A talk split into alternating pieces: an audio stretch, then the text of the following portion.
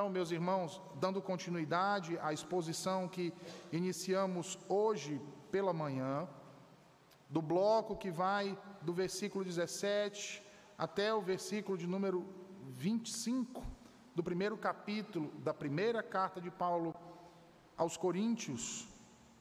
Retornemos então ao texto e façamos a leitura do versículo 18 até o versículo de número 25. 1 Coríntios, capítulo 1, versículos 18 ao 25, sendo que agora à noite daremos continuidade à exposição que de manhã fomos até o versículo 19. Agora trataremos de concluir a exposição do versículo 20 ao 25. Assim diz o Senhor: Certamente a palavra da cruz é loucura para os que se perdem, mas para nós, que somos salvos, poder de Deus.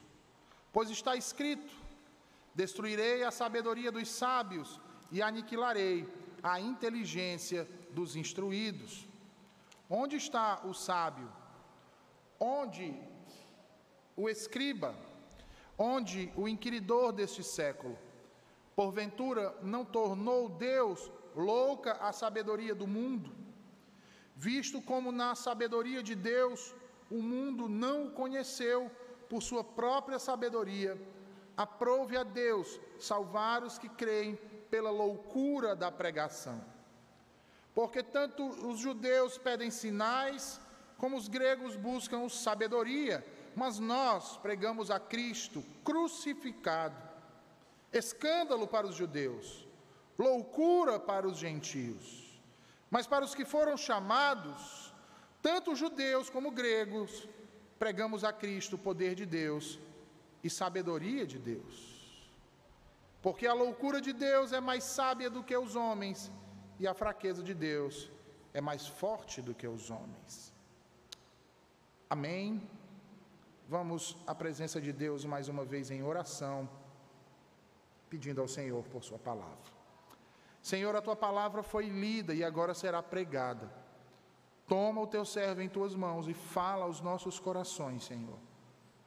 Nos livra de todo o mal e afasta de nós todas as interpolações, Senhor, tudo aquilo que o inimigo de nossas almas utiliza com artimanhas para desviar a nossa atenção, para que nos concentremos ao que tu tens a nos dizer nesta noite. Em nome de Jesus te oramos e te agradecemos. Amém. Eis aqui, meus irmãos, no texto que nós acabamos de ler, aquilo que nós chamamos de o paradoxo da cruz, onde o Senhor nos apresenta a sabedoria do mundo e o poder de Deus para a salvação. E para que possamos entender o que significa esse paradoxo, pela manhã, nós vimos que aquele que ama o mundo jamais vai tomar a mensagem da cruz como sendo verdade. Porque ele sempre a enxergará como sendo uma loucura, como sendo um devaneio dos homens. Ainda que de bom grado ele venha a olhar com bons olhos para essa mensagem, ele jamais haverá como uma realidade plausível ao contrário, irmãos, ele sempre procurará amenizar e restringir a um determinado aspecto essa mensagem, reduzindo-a a um conto ou a uma história ou a qualquer outra coisa desprovida de implicações sérias.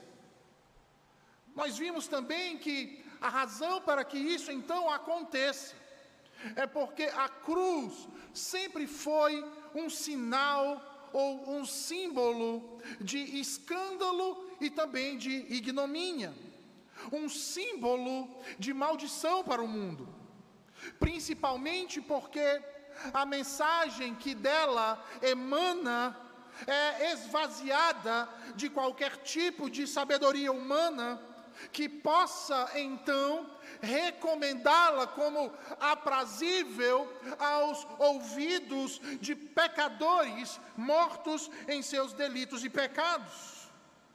Não é à toa, irmãos, que faz com que todos aqueles que a proclamaram fossem então apedrejados, açoitados, presos, ridicularizados, humilhados, vilipendiados, expulsos das sinagogas, das cidades, das praças, dos tribunais, tanto por judeus quanto por gregos ou gentios, por onde quer que passassem. Por onde quer que essa mensagem fosse proclamada, ela era sempre vista pela maioria como loucura por aqueles que estavam a perecer. No entanto, nós vimos também que foi por meio dessa mensagem que o mundo a julgou como improvável, que o mundo a tomou como sendo loucura, é que necessariamente Deus salvou pecadores. Foi por meio desta mensagem, meus irmãos, anunciada por estes que foram tomados como loucos, que Deus manifestou o seu poder. Poder esse que é semelhante àquele que foi manifestado ao Filho do Deus vivo, quando morto e sepultado, ao terceiro dia ressuscitou. E é o mesmo poder que é visto ao longo dos séculos, levando pecadores mortos em seus delitos, em seus pecados, em suas iniquidades, em meio às suas transgressões, a vida mediante uma transformação que parte da mente, atinge o espírito e também o corpo. Poder tal, queridos, que faz com que a sabedoria dos sábios deste mundo seja então destruída e a inteligência dos instruídos deste mundo seja então completamente aniquilado por essa realidade, onde já não há mais o eu da soberba, a autossuficiência a arrogante, decaída dos homens, mas que a partir da proclamação dessa palavra, a palavra que emana da cruz no Calvário e da tumba vazia, onde o Filho do Deus vivo ressuscitou, agora atinge e leva todo aquele que crê ao manancial de justiça e à fonte de todo saber. Logo, pergunta o apóstolo dos gentios no versículo 20: Onde está então o sábio? Onde está então o escriba? Onde está então o inquiridor deste século? Pois porventura não tornou Deus louca a sabedoria do mundo? Visto como na sabedoria de Deus o mundo não o conheceu por sua própria sabedoria, aprove a Deus salvar os que creem pela loucura da pregação. Ah, meus irmãos,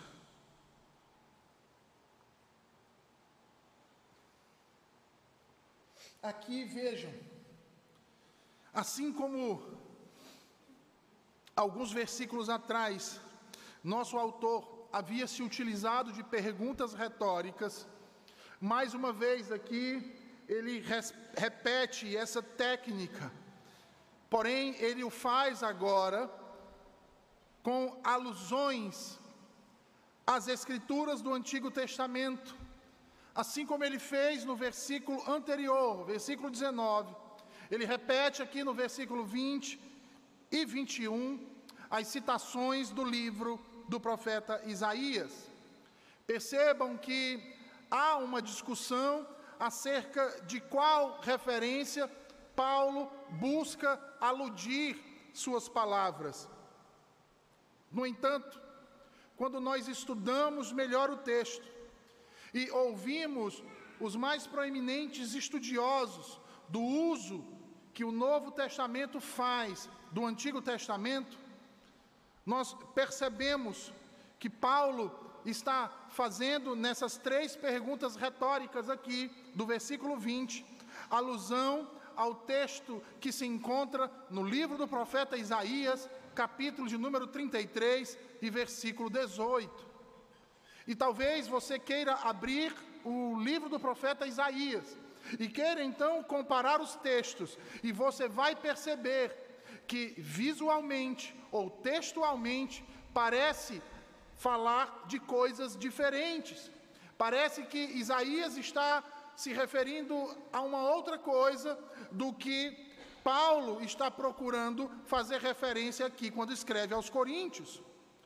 Mas a, a semelhança desses textos e o que nos leva a, afirmar, irmãos, que a alusão que Paulo faz aqui é desse capítulo 33 e versículo 18, ela é basicamente textual e contextual.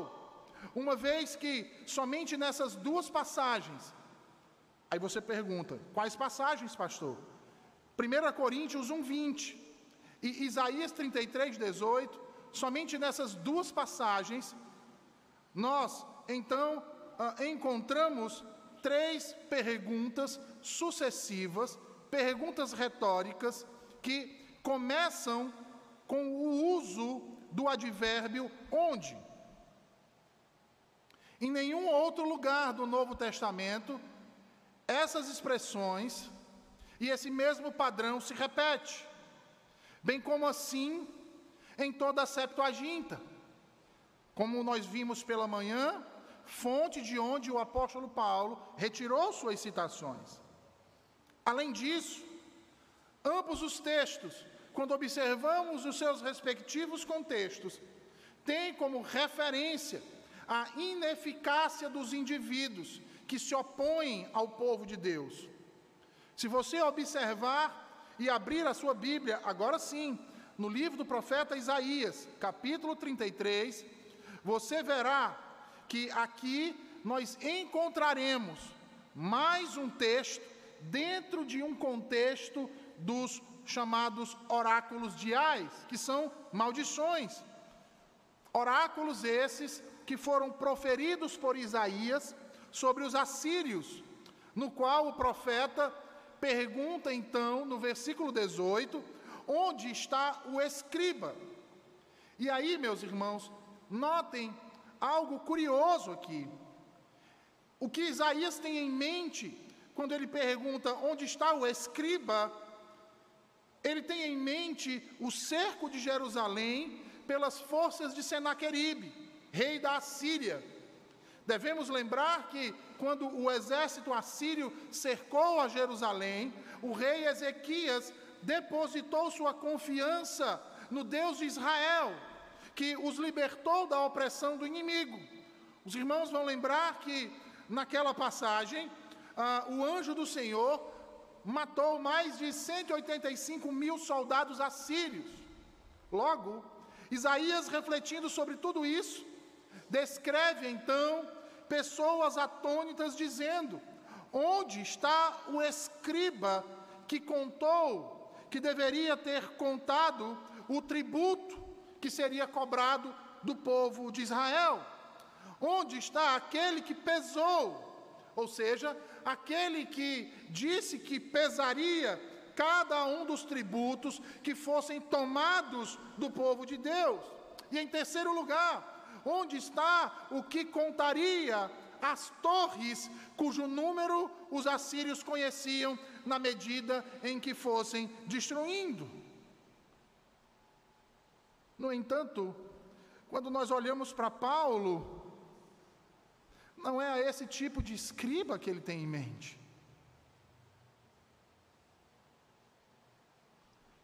Por isso é que não é uma citação, é uma alusão. Porque aquilo que contextualmente Isaías fala a respeito é o mesmo que Paulo também está tratando junto à igreja de Corinto. Mas o escriba que Paulo tem em mente aqui, irmãos, não é um coletor de impostos que calcula e registra os tributos recebidos e a receber. mas é um especialista nas escrituras do Antigo Testamento. Alguém que era considerado em seu tempo um sábio. Alguém que em Israel era chamado de mestres da lei. E que constantemente, meus irmãos, rejeitavam a mensagem da cruz e repudiavam de modo veemente qualquer um que dissesse ou que apontasse nas Sagradas Escrituras que Jesus de Nazaré era o Messias. Era o Messias. Notem que os sábios, os escribas e os inquiridores do presente século, que Paulo menciona aí no texto, e esses inquiridores do presente século, entenda aí uma referência aos filósofos de seu tempo, tanto judeus como gregos, cujos conceitos e a ética confrontavam as do reino de Cristo. Estes são tomados aqui por Paulo como opressores do povo de Deus, cujos dias estavam contados, pois o juízo vindouro recairia sobre ele por intermédio do Messias que os destruiria, que acabaria com a sua sabedoria, com os seus conselhos, tornando-os em loucura. Logo, Paulo queria que os coríntios compreendessem, irmãos, que Deus fez da sabedoria daqueles que rejeitaram a mensagem da cruz de Cristo loucura. E ao fazer isso, ele afirma então que é Deus, meus irmãos, quem detém toda a sabedoria e todo o poder, de modo que qualquer conhecimento que alguém possa vir a possuir, sem a iluminação do Espírito, é sabedoria do mundo e, portanto, loucura.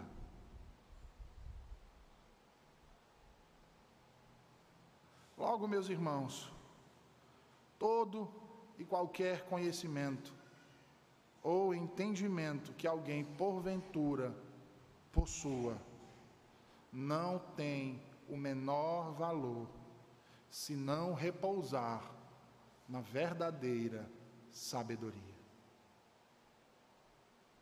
Sabe por quê?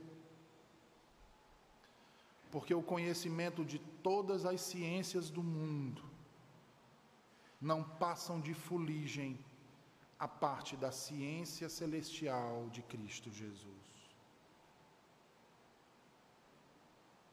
O homem, com toda a sua astúcia, se torna um estúpido, um ignorante para entender por si só os mistérios de Deus. Ele não consegue discernir. Ele não consegue compreender. E por isso ele rejeita, nomeando como fábula, nomeando como mito, nomeando como história sem importância verídica. Sabe qual é a comparação que a Bíblia faz, irmãos? É que assim como um asno, um jegue, um jumento no nosso linguajar, é incapaz de entender a harmonia das notas musicais, também é o homem incapaz de compreender verdadeiramente algo alijado de Deus. É isso, é essa realidade que faz, por exemplo, Santo Agostinho dizer que todo conhecimento que o homem possui é conhecimento mediado pela graça de Deus. Pela graça de Deus.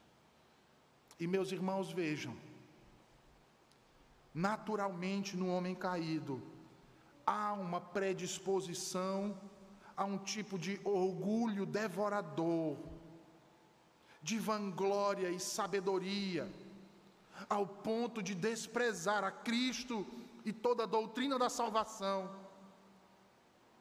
traçando para si mesmos um caminho de felicidade, simplesmente por aderirem aos padrões de sabedoria deste mundo, à cultura deste mundo, as evidências deste mundo, as virtudes deste mundo, aos conceitos deste mundo. O que mostra um coração arrogante, que nada mais faz do que confiar em si mesmo, em busca de escalar com suas próprias mãos e força os céus dos céus. Estes, diz o Senhor, serão todos frustrados, destruídos, aniquilados com todos os seus planos. Por isso, irmãos, Paulo chama a atenção dos coríntios.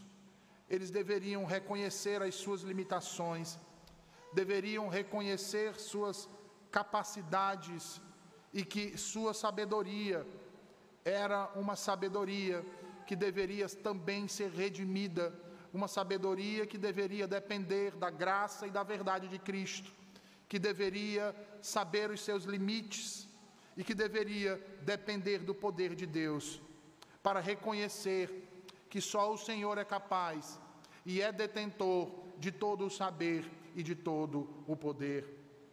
E é por isso então que ele vai dizer nos versículos seguintes: Veja aí o bloco que se estende do versículo 22 ao 25.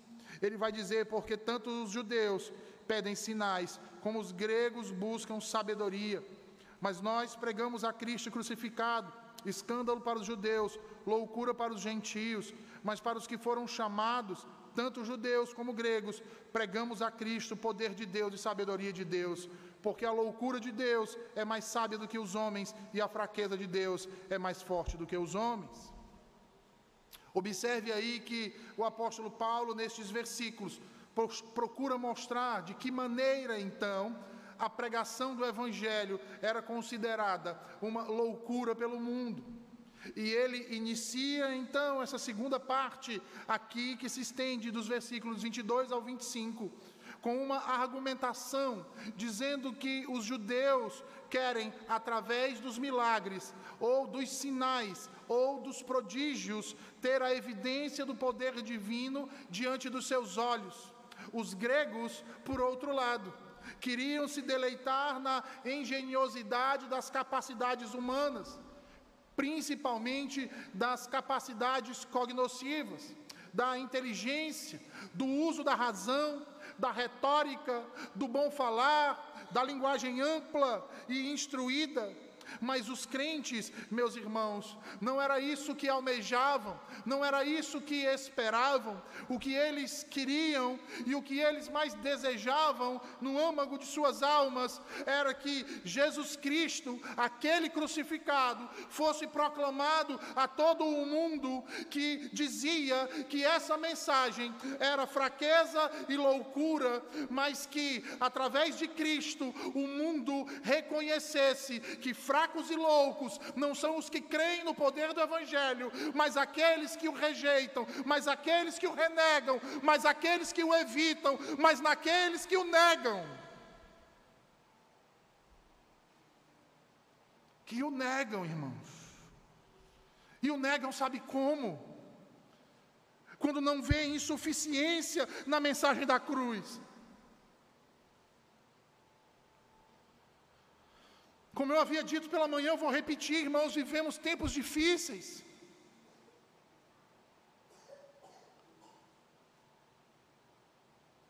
Onde temos muitos ministros que não creem mais na suficiência do Evangelho. Que ao invés de procurar desenvolver suas capacidades cognitivas para entender a palavra de Deus, procuram a opinião dos homens nas universidades.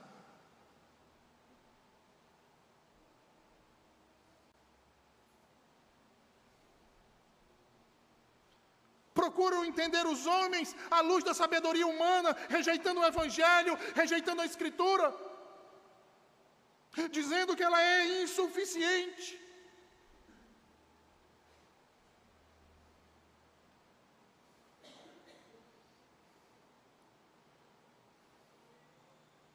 E não é à toa que estamos vivendo o pior momento em nossas igrejas. Onde muitas sequer existem mais traços do Evangelho, mas que só se tornaram verdadeiros clubes sociais. Reunião de família,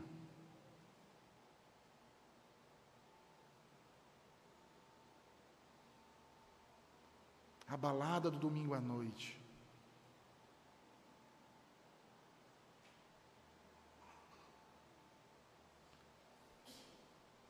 Em busca de fatos novos, porque rejeitam a mensagem da cruz. Você sabia que tem. Eu não posso chamar de igreja mas galpões em Fortaleza em que a mensagem da cruz é proibida de ser pregada.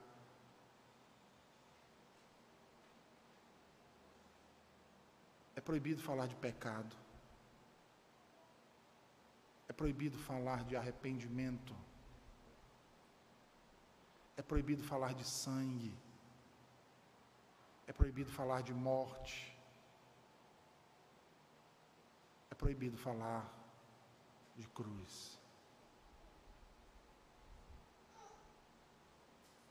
Proibido, irmãos. Proibido.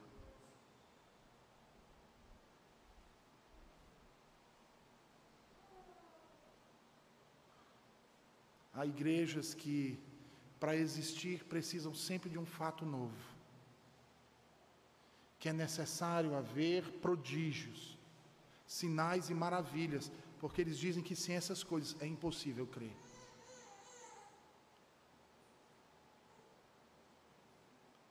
Não, e eu não estou me referindo ao que Paulo falou aqui, não. Eu estou falando de nossos tempos, para que você não pense que eu já voltei para o texto.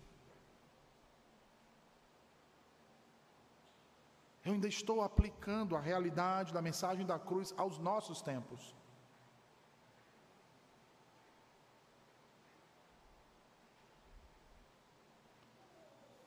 Agora sim, retornemos ao texto. Veja, Paulo diz que os judeus esperavam por sinais. Eles insistiam por sinais, porque eles estavam certos de que ah, através dos sinais eles manteriam um contato palpável com Deus e assim seria mais fácil de crer na mensagem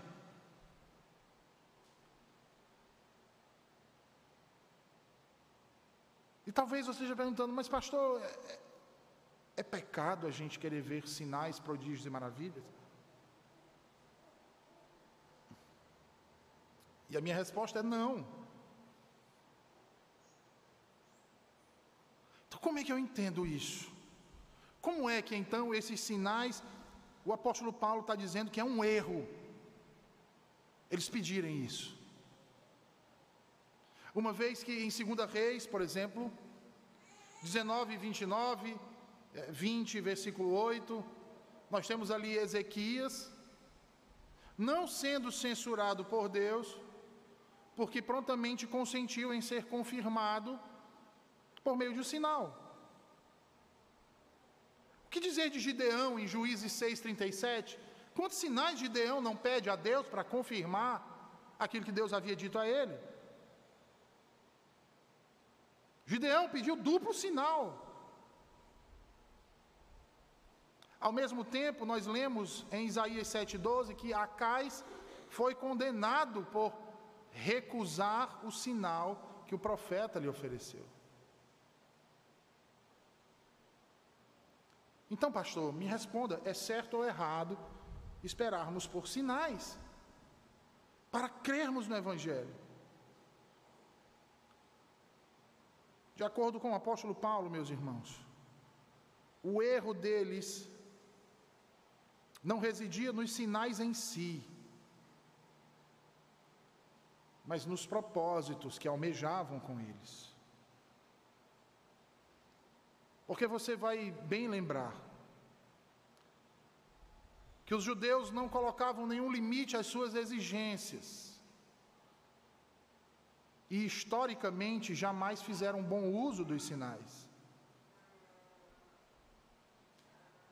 Os sinais que deveriam conduzi-los ao arrependimento, a uma maior proximidade com Deus, com Jesus Cristo.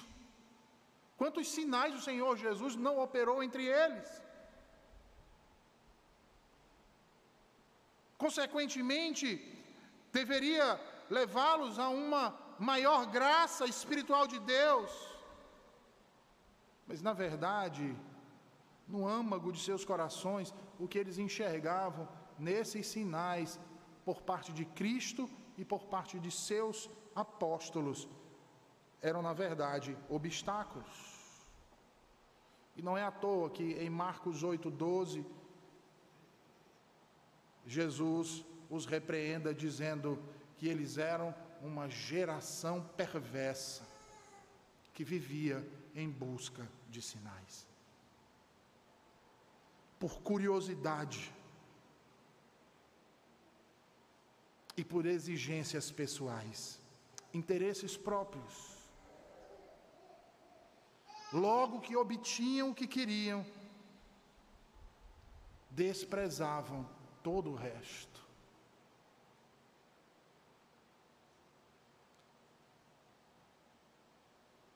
Se os sinais, irmãos, fossem necessários para que eu e vocês crescemos em Jesus Cristo, todos os judeus do primeiro século teriam crido no Senhor Deus.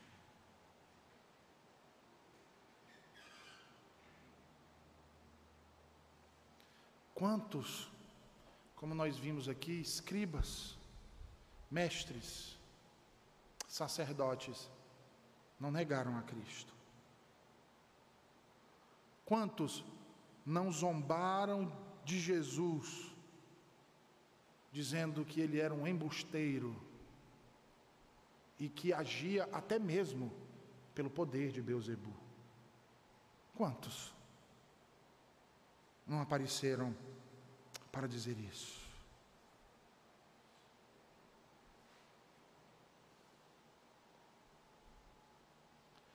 João, no quarto evangelho, diz que os sinais, os prodígios e as maravilhas que Jesus realizou, se tivessem sido observados, sem interesses espúrios, logo sem preconceitos, teriam conduzido todos aqueles indivíduos que presenciaram a aclamar Jesus Cristo como Messias de Deus, como seu Salvador, como seu Redentor. Porém, não foi isso que os judeus fizeram. Não é verdade?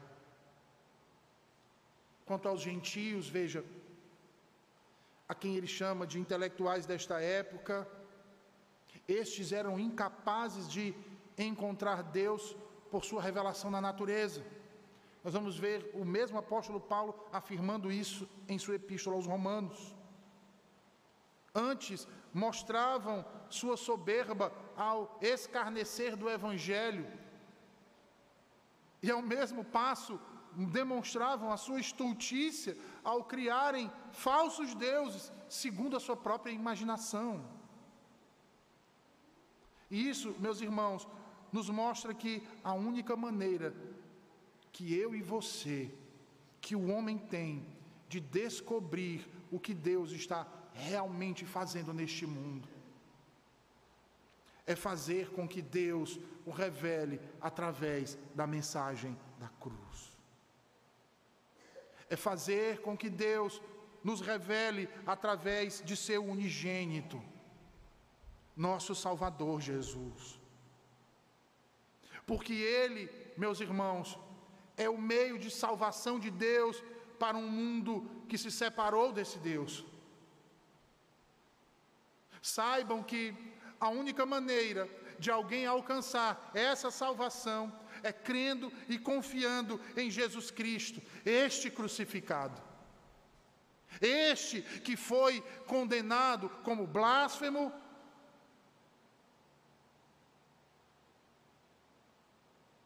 este que foi pregado no madeiro, símbolo de maldição. Este que, não tendo pecado, se fez pecado por nós.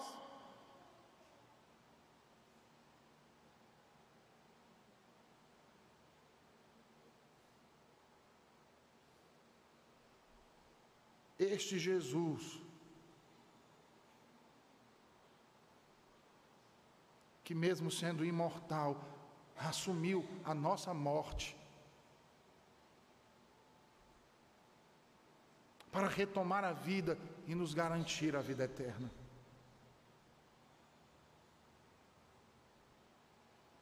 É esse Cristo crucificado, que é poder de Deus e sabedoria de Deus que Paulo diz aqui nos versos subsequentes. É este Jesus crucificado, a maravilhosa sabedoria que encontrou o caminho para alcançar a humanidade decaída que vagueia em suas próprias sabedorias. É neste Jesus Cristo crucificado morto e sepultado, mas ressurreto. Que o poder de Deus é eficaz para salvar perdidos e transformar pecadores, merecedores de maldição, em filhos amados do Deus vivo.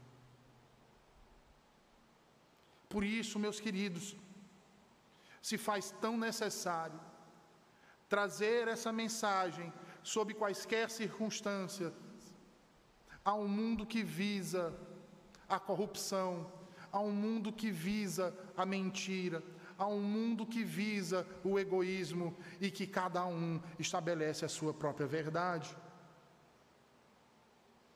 É a isso então que eu e vocês somos impelidos a testemunhar incansavelmente, mediante uma vida de sacrifício, uma vida de sofrimentos, uma vida de privações até. Essa palavra do Redentor crucificado aos perdidos. Ainda que se rebelem contra nós, ainda que riam de nós, ainda que zombem ou que nos persigam, essa palavra tem de ser dita e proclamada a eles. Esse poder tem que ser testemunhado por mim e por vocês. Cristo tem que ser exposto a eles, para que por meio de seu poder, essa palavra abra os corações endurecidos e haja então salvação. Salvação, irmão.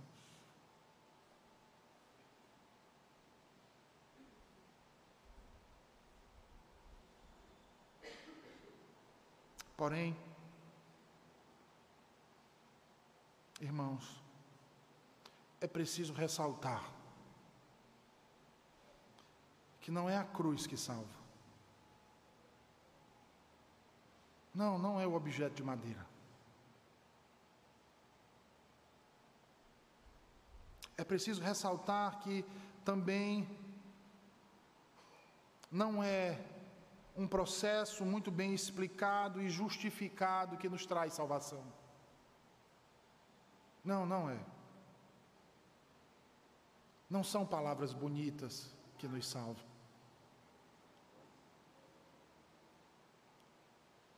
Não são as nossas vestes. Não são os nossos títulos.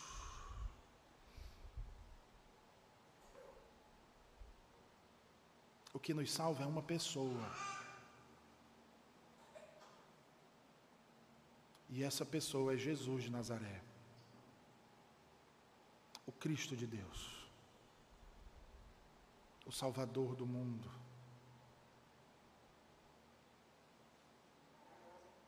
Que em sua trajetória de obediência até a cruz, ao se deixar transformar, embora sem pecados, em pecado, embora santo, em maldição, adquiriu pleno poder para salvar os perdidos e libertar os cativos, revelando nisso o pleno poder e a plena sabedoria de Deus o Pai. Por essa razão, meus irmãos, a ressurreição de Cristo é parte integrante da palavra da cruz. E é por meio dessa ressurreição do Cristo crucificado, Salvador presente, que podemos realmente chegar hoje aqui e experimentar os frutos de Sua redenção no agora, os benefícios da Sua aliança e do Seu sangue derramado sobre nós pecadores indignos. Que nos lembremos dessa mensagem, que nos lembremos dessa verdade, sem vergonha, sem engasgo, mas com alegria e amor, porque foi Ele quem nos salvou. Vamos orar?